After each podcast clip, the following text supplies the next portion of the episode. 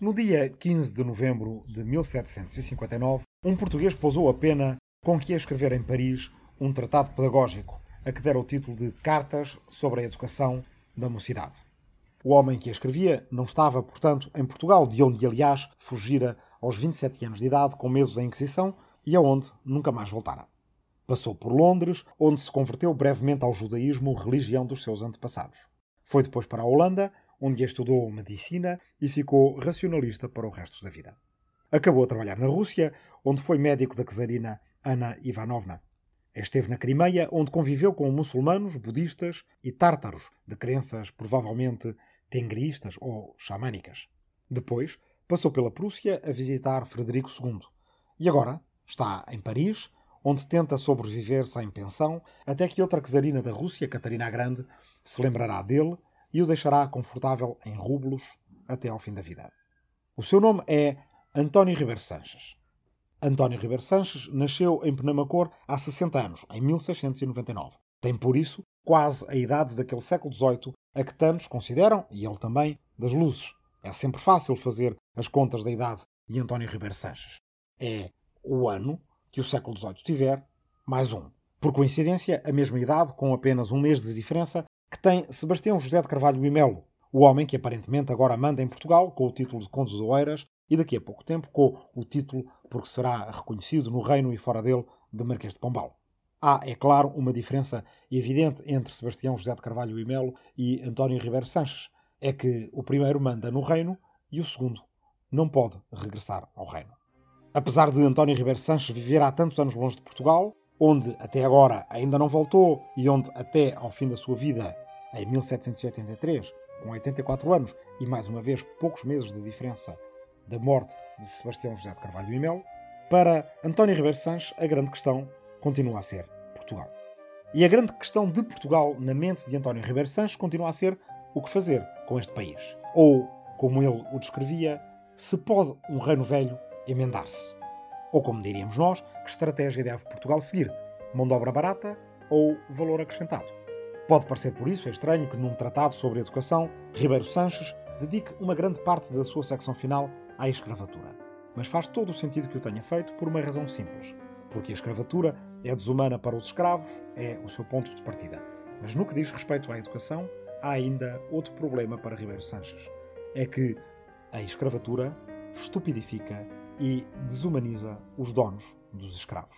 São palavras do próprio. Se eu pretendera somente que a mocidade portuguesa fosse educada, não havia de reprovar a escravidão introduzida em Portugal. Mas o meu intento é que a mocidade portuguesa seja dotada de humanidade, de amor de conservar os seus semelhantes e de amor a promover a paz e a união. E não é possível que se introduzam estas virtudes enquanto um senhor tiver um negro a quem dá uma bofetada pelo menor descuido ou enquanto cada menino ou menina rica tiver o seu negrinho ou negrinha. A escravidão altera o ânimo daqueles senhorinhos que ficam soberbos, inumanos, sem ideia alguma de justiça nem da dignidade que tem a natureza humana. Eu vivi muitos anos em terras onde a escravidão dos súbditos é geral e vi e observei que nelas não se concebe ideia da humanidade. E estas duas últimas palavras, da humanidade, António Ribeiro Sanches sublinha. Ou seja, a escravatura, começando por ser uma tragédia moral, era também um erro estratégico português. E esse modelo económico errado tornava-se também num modelo social errado, que por sua vez explicava um modelo educacional errado, que por sua vez resultava, completando o círculo, na anestesia geral à desumanidade que a escravatura era. Noutra passagem, Ribeiro Sanches explicara já como as riquezas imperiais eram apenas ilusórias e, no fundo, deixavam o país mais rico, mas somente no curto prazo. A longo prazo, o reino ficava mais pobre, porque tendo mão de obra barata, a mão de obra mais barata que pode existir, a mão de obra escravizada, e tendo acesso a riquezas fáceis, aquelas que essa mão de obra escravizada extrai, o reino poderia escolher não se educar. Aqueles que não tinham colónias e que por isso se aplicavam a educar tinham, já nessa época, em reinos europeus como a Suécia, 90% de gente alfabetizada. Ao passo que Portugal não teria sequer 10%.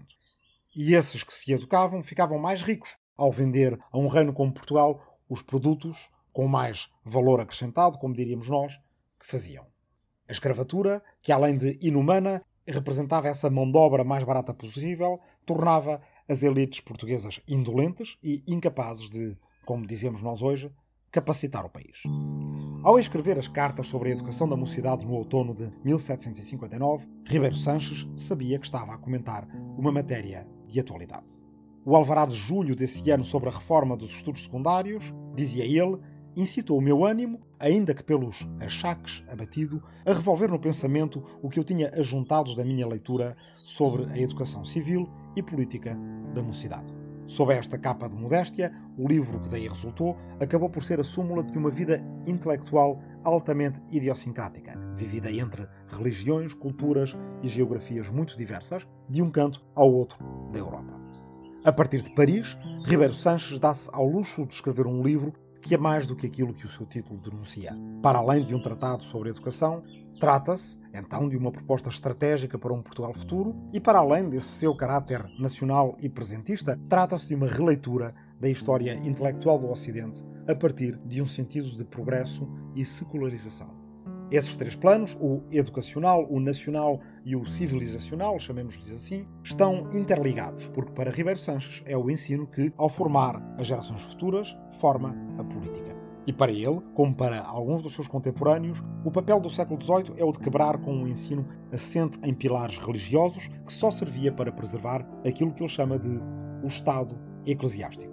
De agora em diante, o objeto do Estado deve ser o de promover um ensino público que servirá para preservar um Estado temporal, ou seja, secular, ou tendente a secular, e não eclesiástico. Todos os humanos são, em certo sentido, animais históricos, no mesmo sentido em que Aristóteles nos considerava animais políticos. Todos veemos o tempo como a transição permanente entre o que já foi e o que ainda não é, como que atados num nó corrodio no ponto preciso em que a nossa consciência se encontra no presente. Todas as filosofias da história padecem, portanto, inevitavelmente de um vício de perspectiva. Cada um de nós tem tendência em achar que o seu tempo é o ponto de viragem de qualquer coisa de decisivo. Durante séculos, esse qualquer coisa era, como já vimos, o fim do mundo, o apocalipse, o juízo final, o fim dos tempos, o fim da história humana e o início de uma era de eternidade.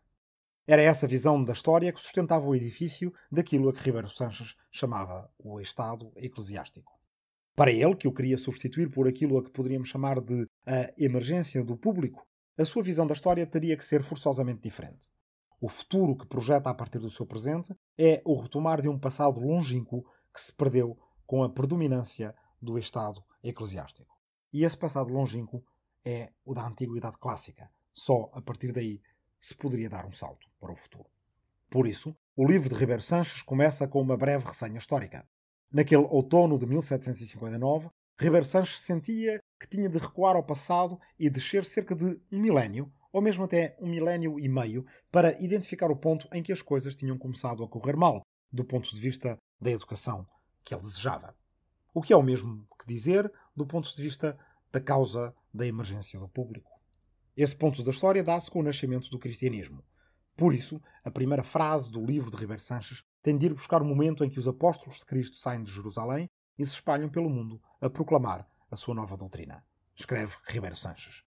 Logo que os santos apóstolos saíram de Jerusalém a pregar os preceitos do seu divino mestre estabeleceram congregações de fiéis cristãos e, juntamente, escolas para ensinar a doutrina cristã, os mestres que nelas residiam eram os bispos e os diáconos, e também alguns cristãos mais bem instruídos que ensinavam aqueles que queriam batizar-se. A história que Ribeiro Sanches nos conta nesse primeiro capítulo vai desde o início do cristianismo até o reinado de Carlos Magno, em torno do ano 800 da era cristã, e que é para ele a história do desvio e da distorção daquilo a que chama de ciências humanas, usando exatamente esta expressão. Nos primeiros tempos do cristianismo, diz ele, as escolas cristãs ensinavam apenas os bons costumes e as coisas divinas, em grande medida porque eram entendidas como sendo apenas supletivas às escolas gregas e romanas dos gentios, como ele diz. E escreve: Ainda que Clemente da Alexandria e quase todos os santos padres fossem doutíssimos e inteiramente instruídos nas ciências humanas, não as tinham aprendido nas escolas cristãs, mas sim nas escolas dos gentios gregos e romanos. Ora, este excerto deixa implícito que Ribeiro Sanches entende que o ensino greco-latino servia de igual modo para alunos de diversas religiões e que aprova essa ideia. O problema começa pouco depois, quando os primeiros imperadores cristãos permitem ao ensino cristão ganhar um poder de influência mais amplo e irrestrito sobre os seus súbditos, como ele chama aos cidadãos do Império Romano. A partir do século IV, explica ele, ficaram os professores cristãos senhores das escolas, nas quais ensinavam antes toda a educação da mocidade cristã. E essa educação da mocidade cristã ficou à disposição dos bispos, tanto na instrução como nos costumes. Ao contrário dos historiadores medievalistas mais recentes, que têm demonstrado, quer explorando as sobrevivências do mundo clássico ou os vínculos multiculturais que, a partir da filosofia antiga, se estabeleceram entre mundo cristão, muçulmano e judaico, quer também salientando a grande capacidade de inovação e experimentalismo que revela a história da política medieval, a visão que Ribeiro Sanches tem da Idade Média é, naturalmente, a visão do século XVIII e, portanto, a visão de que a Idade Média foi uma idade das trevas. O que se salvou foi porque, segundo ele, alguns manuscritos gregos e romanos ficaram nos conventos dos monges beneditinos. Diz isto Ribeiro Sanches porque não conhece, ou talvez não valorize, a transmissão de ideias helénicas que foi feita através dos muçulmanos da Ásia Central, da Pérsia e até da própria Península Ibérica. De toda a forma, o resultado, do ponto de vista dele, é o mesmo: a perda das ciências humanas, nome pelo qual se refere não somente às humanidades, mas ao estudo de tudo aquilo que é político ou económico. Diz ele, ou porque as ciências humanas não eram necessárias para o aumento da fé, ou por outras causas que relataremos, é certo que do tempo de Teodorico, primeiro rei dos godos em Itália, no ano 494, reinava tanta ignorância que todas as letras se extinguiram totalmente. Se os frades de São Bento, de São Basílio e os eclesiásticos nas suas sés não conservassem os originais gregos e romanos que temos ainda nos nossos tempos. Alguma luz do passado antigo só começa a reentrar no presente quando Carlos Magno, rei dos francos, unifica grande parte da Europa, da atual França, a Alemanha e a Áustria, passando pela Suíça e incluindo o norte e centro da Itália, e aquilo a que muito mais tarde se chamará Benelux, Bélgica, Luxemburgo e Países Baixos, reconstituindo uma visão do Império Romano que será mais tarde conhecida como o Sacro Império Romano-Germânico.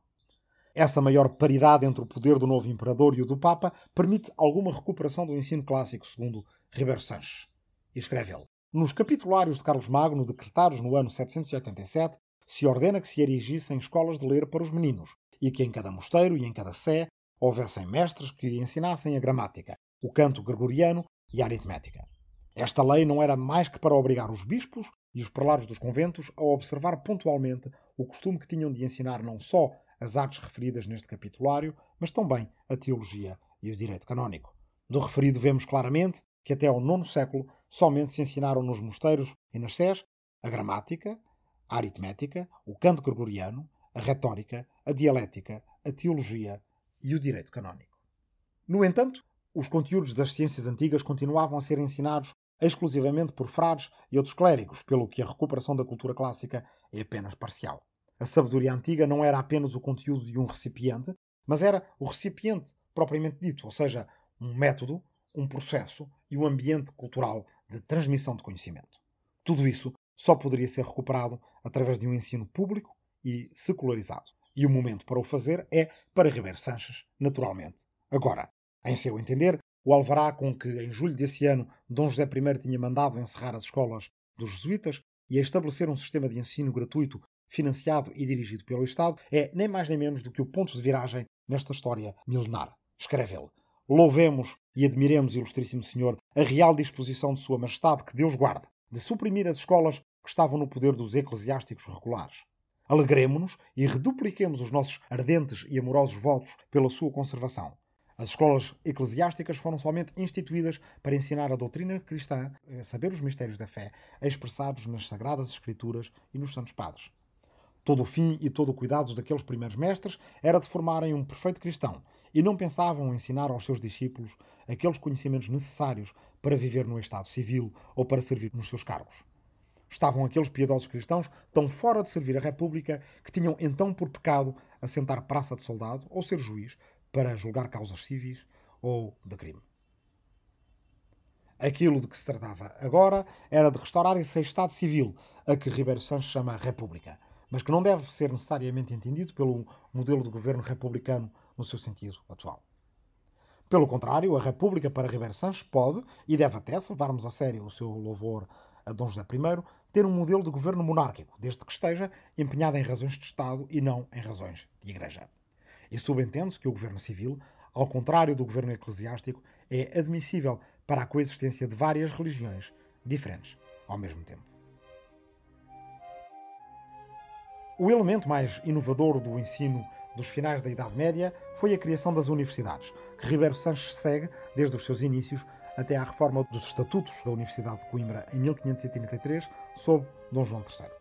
Infelizmente, segundo ele, nem as universidades alteraram fundamentalmente os dados do problema histórico que ele tinha perante si, pois todas elas estavam dominadas de uma forma ou de outra pelas congregações religiosas, quando o princípio que se deveria estabelecer é o de que Sua Majestade é o soberano Senhor de fundar universidades ou escolas onde se ensinem as ciências naturais e as civis, não dependendo estas, por nenhum princípio da autoridade eclesiástica, sem qualquer intervenção do Sumo Pontífice ou dos bispos. Passamos, a partir daqui, da história de, da Europa para a história de Portugal.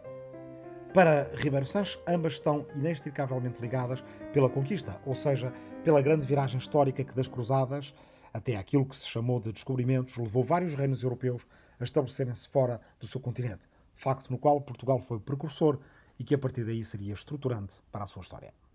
Como vimos no excerto que analisámos antes sobre a escravatura, Ribeiro Sanches considera que a empresa das cruzadas é determinante para o modelo económico que Portugal vai adotar e, por isso, determinante também para aquilo que ele vê como um retrocesso cultural, educacional e científico para o país. As conquistas, as cruzadas, a chamada, do ponto de vista cristão, reconquista, fizeram acompanhar a predominância cultural dos eclesiásticos pela predominância social dos fidalgos, que ele julga com igual severidade escreve Ribeiro Sanches. O fidalgo, estando acostumado a ver criados e vilões nas suas terras que pertencem à coroa e nos seus morgados, os trata em escravos. Isto é, que o criado nem o vilão, o vilão é o habitante das vilas e aldeias, diante do fidalgo não é proprietário do seu corpo, porque o senhor o maltrata quando quer, nem dos seus bens, nem da sua honra. Todo o bem deste súbdito é precário. Daqui procede que no ânimo do fidalgo não há justiça, porque não atende à igualdade que deve existir entre ele e o seu criado ou vilão. Destruído este vínculo da sociedade, já não há excesso que não possa ser cometido por quem assim foi criado. Como pela lei do reino não pode ser preso por dívidas, como os seus bens não podem ser vendidos para pagá-las, daqui vem que este senhor é dissipador, nem sabe o que tem nem o que deve. Perde toda a ideia da justiça, da ordem, da economia, pede emprestado com mando, maltrata, arruína a quem recusa. Os seus domésticos imitam este proceder e cometem à proporção as mesmas faltas. O povo nas cidades, nas vilas e nas aldeias imitam em todo o mundo o trato e os costumes dos senhores das terras. E bastam dois deles em uma comarca estabelecidos para fazerem perder nela toda a ideia de equidade e da justiça. Para Ribeiro Sanches, Portugal está ainda condicionado pelo Estado em que se viu no fim do Império Romano e reforçado pela Reconquista, o de um reino gótico. Para Ribeiro Sanches, no fundo, Portugal é um vestígio da Idade Média. E daqui insiste-se vem um problema central para o país, no qual Ribeiro Sanches acredita ser o primeiro autor português a falar abertamente como problema sistémico, a escravatura.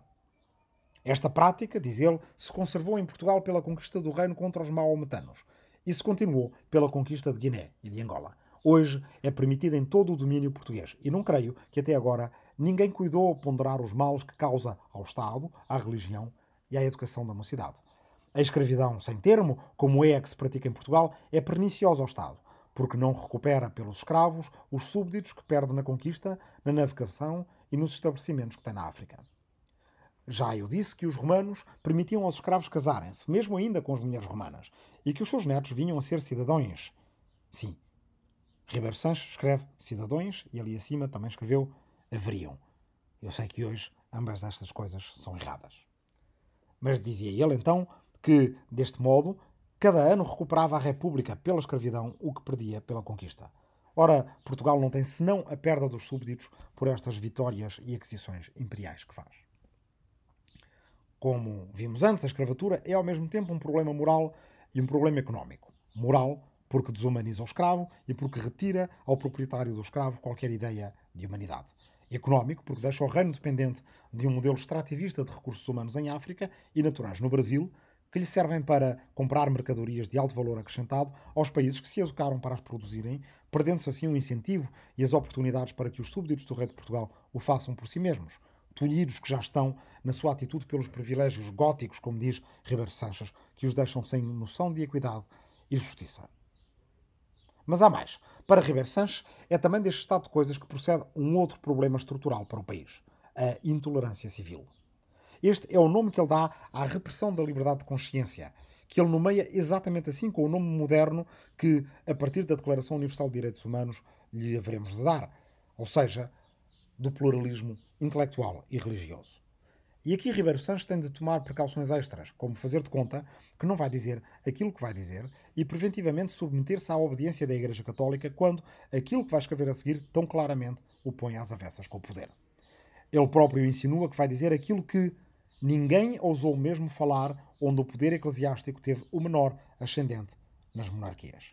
E mesmo assim, ele prossegue e escreve: Punhamos diante dos olhos o que se pratica em Holanda e, sobretudo, em Rússia. Nestes dois Estados, têm livre exercício todas as religiões, que não são contrárias às leis fundamentais deles. Em Holanda, como em Rússia, há igrejas católicas romanas. Os católicos que vivem ali vão espontaneamente à igreja e se conformam à doutrina e à disciplina cristã católica. Um destes, por exemplo, se não quis confessar-se, se quis mudar de religião, ser calvinista ou da religião grega, que é a dominante da Rússia, o pároco ou missionário não tem que fazer com este apóstata. Nega-lhe os sacramentos e obriga-o a sair da igreja se quer entrar nela, mas não tem outro poder. Mas se este apóstata, ou seja, esta pessoa que abandonou a religião, cometeu algum crime ou fez ação contrária à lei civil da terra, é castigado por ela. Deste modo se vê o que é a intolerância cristã e o que é a tolerância civil. Esta pode existir sem prejuízo algum da Igreja cristã. Mas aquela não, porque o apóstata poderá persuadir os seus antigos irmãos em comunidade de largar a religião, como ele fez. A experiência de quase 300 anos a esta parte mostrou estes dois princípios, incríveis e mesmo absurdos no tempo de Carlos V e Filipe II. São estes. Primeiro, que nos reinos onde há liberdade de consciência, cada dia saem das religiões toleradas, que deixam e abjuram para abraçarem a religião dominante. Segundo, que em todos os reinos onde existe a intolerância civil, cada dia perdem súbditos que abjuram a religião dominante para abraçarem outra, ou tolerada no mesmo reino, ou dominante nos outros reinos. No Império dos Turcos, cada dia os cristãos gregos, arménios e de outras religiões abraçam a religião maometana. Em Inglaterra, os cristãos chamados Quakers ou Tremedores e Anabatistas e outros abraçam a religião anglicana. Em Rússia, do mesmo modo, têm feito muitos protestantes e católicos e maometanos abraçando a religião dominante, que é a grega. Pelo contrário, em Itália, França, Castela e Portugal, onde existe a intolerância civil tão severamente observada, todos os dias saem italianos a ser protestantes, socinianos e às vezes turcos. De França se conta que cada ano saem entre 4 a 5 mil para abraçarem o calvinismo. De Castela e Portugal não quer dizer quantos saem a abraçar o judaísmo, o maometismo e o protestantismo, mas é certo que na Suíça, Inglaterra e em Holanda há muitos destas nações portuguesa e castelhana, que não são católicos romanos. O sentido deste excerto é relativamente fácil de escrutinar. No seu interior, Ribeiro Sanches apresenta dois argumentos. O de que a tolerância civil é melhor por si mesma, mas também, contra-intuitivamente, o de que a tolerância civil é melhor até para a própria religião dominante. Notoriamente, Ribeiro Sanches está a escrever para decisores políticos como o futuro Marquês de Pombal, para estes, não basta defender a tolerância civil por razões de princípio, não basta sequer dizer que ela não é prejudicial à estabilidade política e social de um Estado, ou até mesmo benéfica à sua prosperidade. É preciso, acima de tudo, pensar taticamente e dizer, com sentido político, que a ausência de compulsão em matéria religiosa faz a maior parte dos súbditos juntarem-se à religião dominante qualquer que ela seja, muçulmana na Turquia, cristã ortodoxa na Rússia, ao passo que a compulsão têm o efeito contraprodutivo de levar os súbditos a emigrarem para poderem converter-se a outras religiões. E é aqui que Ribeiro Sanches deixa uma insinuação final, uma espécie de argumento em sordina que há de ter sido muito audível por parte de quem leu então o seu livro. Aquela ideia final de que não quer dizer quantos castelhanos e portugueses saem da península para se converterem a outras religiões, mas que lá fora, noutros países europeus que ele conhece bem, para onde vão portugueses e espanhóis, há muitos que deixaram de ser católicos para, presume-se, passarem a ser protestantes, judeus ou muçulmanos. Chegados a este ponto, Ribeiro Sanches está a falar de si mesmo, que se reconverteu ao judaísmo dos seus antepassados quando chegou como emigrado português a Londres, antes de se desconverter quando passou o Canal da Mancha para estudar medicina na Holanda. Mas ele está a falar também de mais do que isso.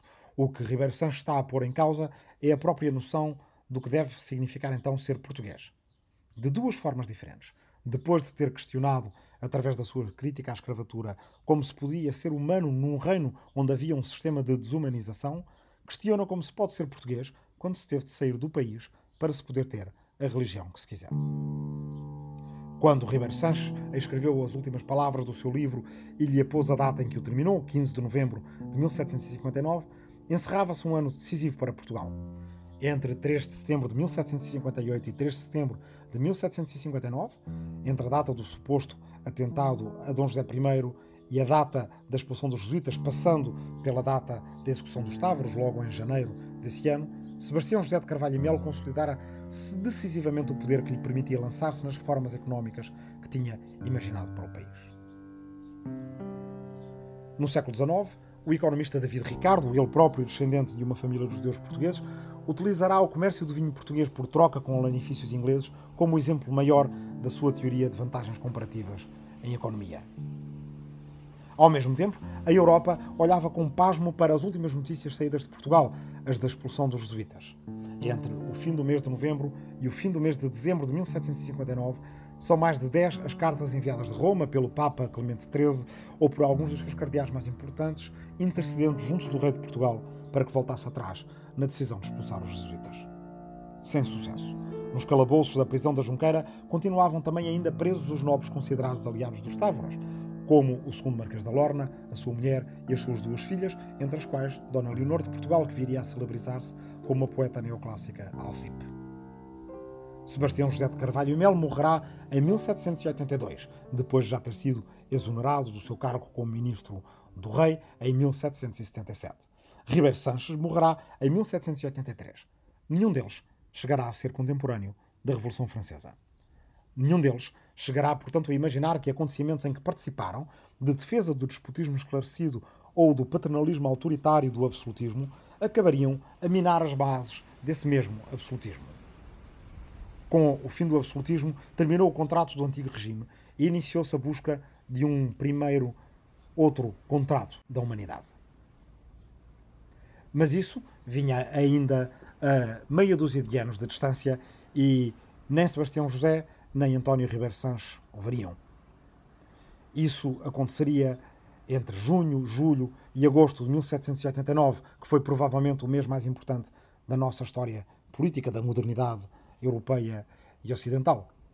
Em Versalhes, na Assembleia Nacional Francesa, foram abolidos os direitos feudais e proclamados os direitos do homem e do cidadão. No mesmo lugar, umas semanas depois, alguém pronunciou pela primeira vez as palavras esquerda e direita com a acessão política que lhe conhecemos. Mas como este agora, agora e mais agora é mais uma coleção de lados B do que de lados A, vamos saltar por cima dessa história. Se nos dedicássemos a ela, o que faríamos? Seguiríamos provavelmente a história de Olympe de Gouges, que logo a seguir a ver proclamados os direitos do homem e do cidadão, como lhe chamou a Assembleia Nacional Francesa, escreveu um texto legal concorrente a que chamou os direitos da mulher e da cidadã, que foi depois recusado pela Convenção. Olympe de Gouges foi guilhotinada durante o terror em 1783. Talvez falássemos então de Mary Wollstonecraft, a proto-feminista inglesa, casada com William Godwin, um dos pais do anarquismo, e ambos, além de pais de ideias, pais de Mary Shelley, a escritora do romance Frankenstein, que também, falo de Mary Wollstonecraft, também uh, de Mary Shelley, escreveu A Vindicação dos Direitos das Mulheres exatamente pela mesma razão de ver estes regimes revolucionários que procuravam um novo contrato para o Estado, o povo e a nação proclamarem direitos dos homens e não conterem nesses direitos os direitos das mulheres. Inicia-se então a longa caminhada para transformar a expressão direitos do homem na expressão direitos humanos. Caminhada essa que só se vai completar em 1948.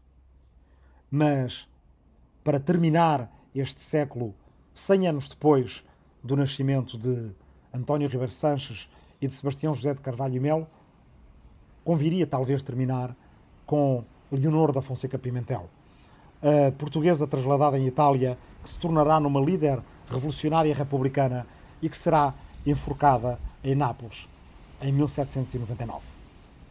Acaba o século XVIII e vamos acabar aqui também a nossa memória, porque na próxima teremos de falar do ódio. Agora, agora e mais agora é um podcast de história para tempos de quarentena, para ajudar a passar o tempo pensando o tempo. Por Rui Tavares, para o Jornal Público, com edição de Rubem Martins, Marta Matias e Aline Flor. Agora, agora e mais agora começou a ser escrito no outono de 2018 na Universidade de Brown, nos Estados Unidos da América, com base em duas conferências para a Universidade de Colômbia, também nos Estados Unidos da América. Pelo caminho, foi um ciclo de conferências no Instituto de Filosofia da Nova e Filonova. E estava a ser terminado agora na Universidade de Massachusetts em Lowell, com investigações nas bibliotecas de Harvard, através de um apoio do Real Colégio Complutense de Madrid. Devo agradecimentos às fundações Luso-Americana para o Desenvolvimento, SAB e Gulbenkian pelos apoios a estas deslocações académicas e a Onésimo Teotónio Almeida, François Carrel Billard, José Manuel Martínez Sierra, Frank Souza, Anne Sickelmans, António Castro Freire e João Constâncio pelo acolhimento, académico ou não, e pela amizade. Agora, agora e mais agora, vai dedicado a todos os que cumprem com esta quarentena, em particular na minha aldeia natal de Arrifana, no Ribatejo, onde foi cunhada esta expressão que utilizo para o título deste podcast, como explicado no seu prospecto ou preâmbulo. Vai dedicado a todos os profissionais de saúde que lutam contra esta pandemia. Vai dedicada a todos aqueles que arriscam a vida na primeira linha das linhas de distribuição, de alimentação, do funcionamento da sociedade tão normal quanto possível. E vai também já à memória daqueles que perdemos para esta pandemia.